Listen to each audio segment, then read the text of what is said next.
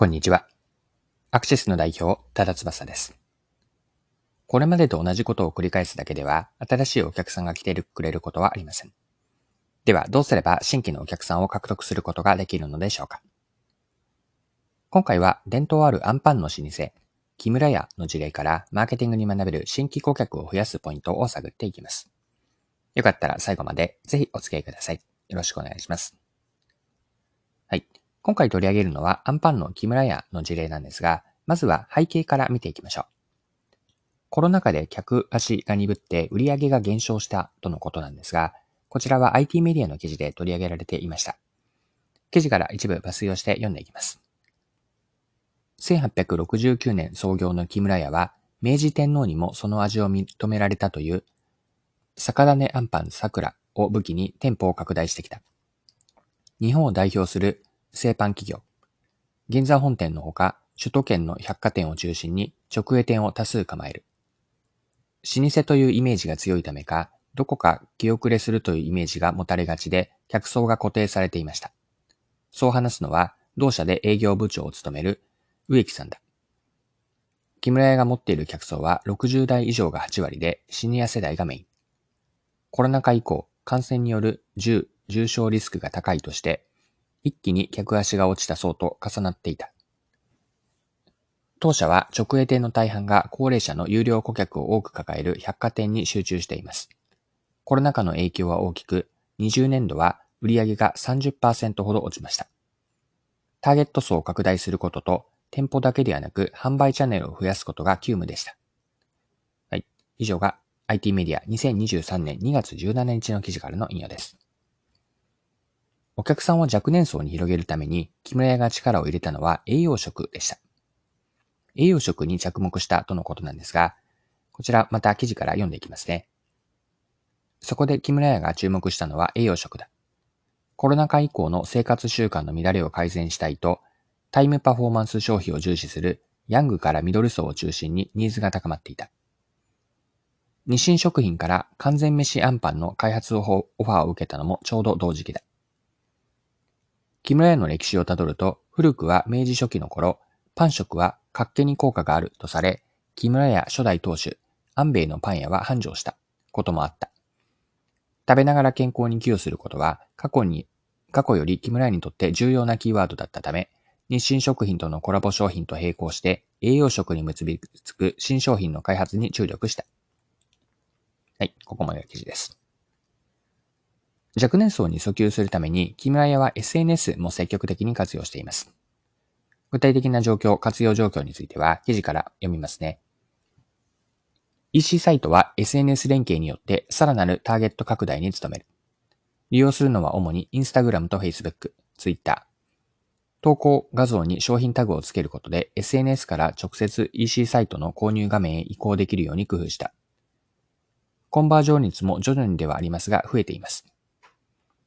ツイッターは木村屋の人気商品、ジャンボ蒸しケーキのプレゼントキャンペーンなどの実施にも活用する。定期的に新フレーバーを販売しているジャンボ蒸しケーキの次に出てくるフレーバー予想、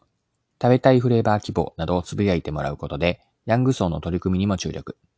試行錯誤の会があって、22年末、ハッシュタグジャンボ蒸しケーキはトレンド入りも果たした。はい。ここまで記事です。では、この後後半のパートに入っていくんですが、木村屋の取り組みから学べることについて掘り下げていきましょう。今回の事例からは、新規のお客さんをどうやって増やすのかに学びがあります。木村屋はシニア層がお客さんの中心だったわけなんですが、シニアでお客さんが固定されていたというのは、今までやってきたことの結果なんですよね。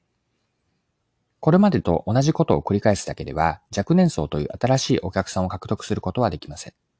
今までと違う、何か違う別の取り組みが必要になるわけで、新規のお客さんの文脈に沿った新しい価値提案が大事なんです。木村屋の例では、新しく栄養食に着目しました。日清とのコラボレーションから完全飯アンパンを出したり、自社の独自商品の開発にも着手しています。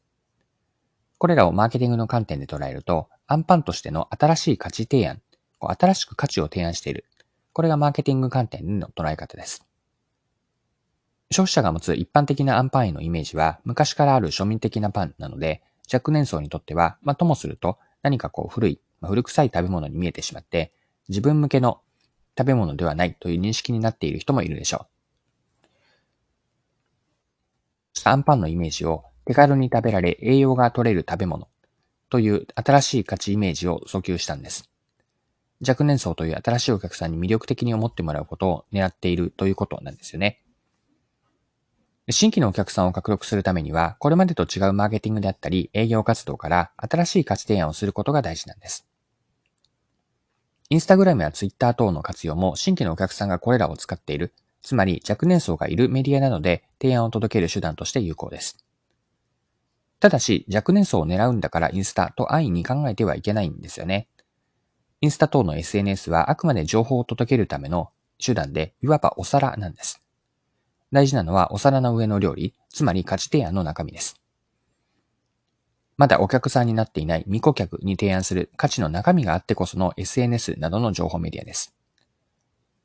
未顧客の理解がベースにあって、その相手の文脈に沿った商品特徴の意味付け、再解釈、価値提案、伝える情報媒体、まあ、つまりお皿なんですが、これらが流れで繋がって一貫性があることが重要です。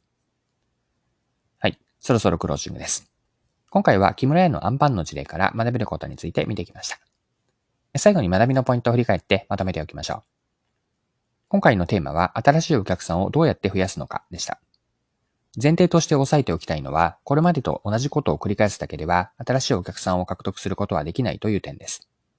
よって今までと違う取り組みをする必要があって、新規顧客が自分ごと化できる新しい価値の提案が重要になります。これからお客さんになってほしい人、未顧客の理解によって、その理解に基づいて相手の文脈に沿った商品特徴の意味付け、価値提案、コミュニケーションにおいて、これらにおいて具体性と一貫性が大事です。はい。今回は以上です。最後までお付き合いいただきありがとうございました。それでは今日も素敵な一日にしていきましょう。